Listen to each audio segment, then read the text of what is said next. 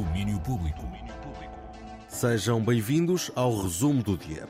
Eu sou o João André Oliveira e estes foram os destaques desta sexta-feira no Domínio Público. E começamos com o anúncio do dia. Hey everyone, it's Bowen from Idols here, uh, and you're listening to Antena Trash, and we're going to be playing at Paredes Core in August, I believe. I'm very excited about it. We've played that festival before. It's one of the best in the world, so we're hyped. Pois é, Mark Bowen, guitarrista e produtor dos Idols, a revelar que a banda vai estar na edição 2024 do Vodafone Paredes de Cora. Uma revelação que ele fez ontem, antes do concerto dos britânicos, na Super Boca Arena, no Porto. E que concerto esse? A repetir já este verão, além dos Idols, foram hoje confirmados os norte-americanos Proto Martyr e Modeletris e os irlandeses Sprints.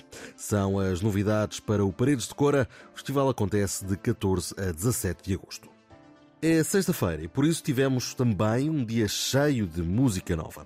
Vamos passar os ouvidos pelo que os autores têm para nos dizer. Benjamin, por exemplo, deu a conhecer a rendição. Olá, queridos amigos da Antena 3, uh, ah, aqui Benjamin. Hoje uh, lancei uma música nova, o terceiro single do meu disco As Berlengas, que é uma canção de amor ao mesmo tempo que é uma canção política, uh, é uma canção de amor uh, em tempos de fim do mundo, que é um, um bocado o que estamos a viver agora, ultimamente, mas ao mesmo tempo uh, é uma canção de esperança, uma canção que fala sobre, uh, no fundo, encontrar amor e esse amor ser a razão pela qual nós estamos dispostos a não desistir, mesmo quando parece que está tudo contra nós. Novo single de Benjamin a antecipar o disco As Berlengas, que sai a 5 de abril. E também Extinto tem um novo single, Berço.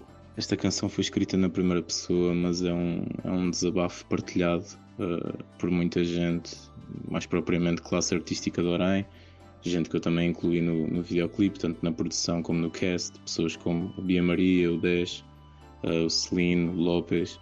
Orem é uma zona particularmente fértil uh, a nível de criação artística Uh, temos também a Albardeira, a Associação Cultural de Orem, que está sempre a dinamizar uh, e, a, e, a, criar novos formatos para apresentar a, a cultura local à, às pessoas de Orem.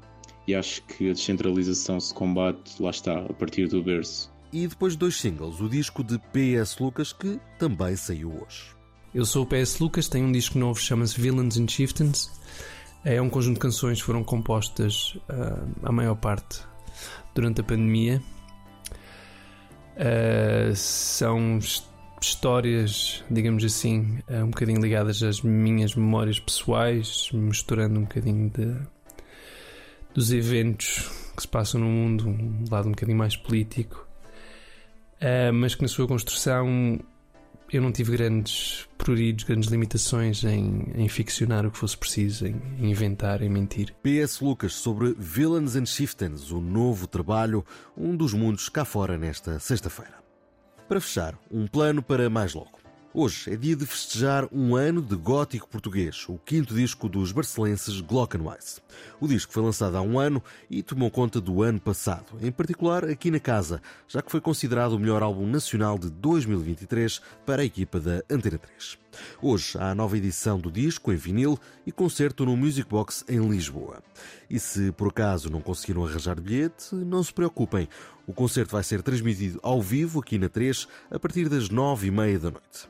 A emissão começa um pouco antes com conversa dos meninos de Barcelos com a nossa Marta Rocha. Planos para hoje, num dia cheio de música, sigam sempre na companhia da 3. O Domínio Público regressa já amanhã, na edição de fim de semana, a partir da uma da tarde. E o resumo regressa na segunda-feira. Até lá. Domínio Público.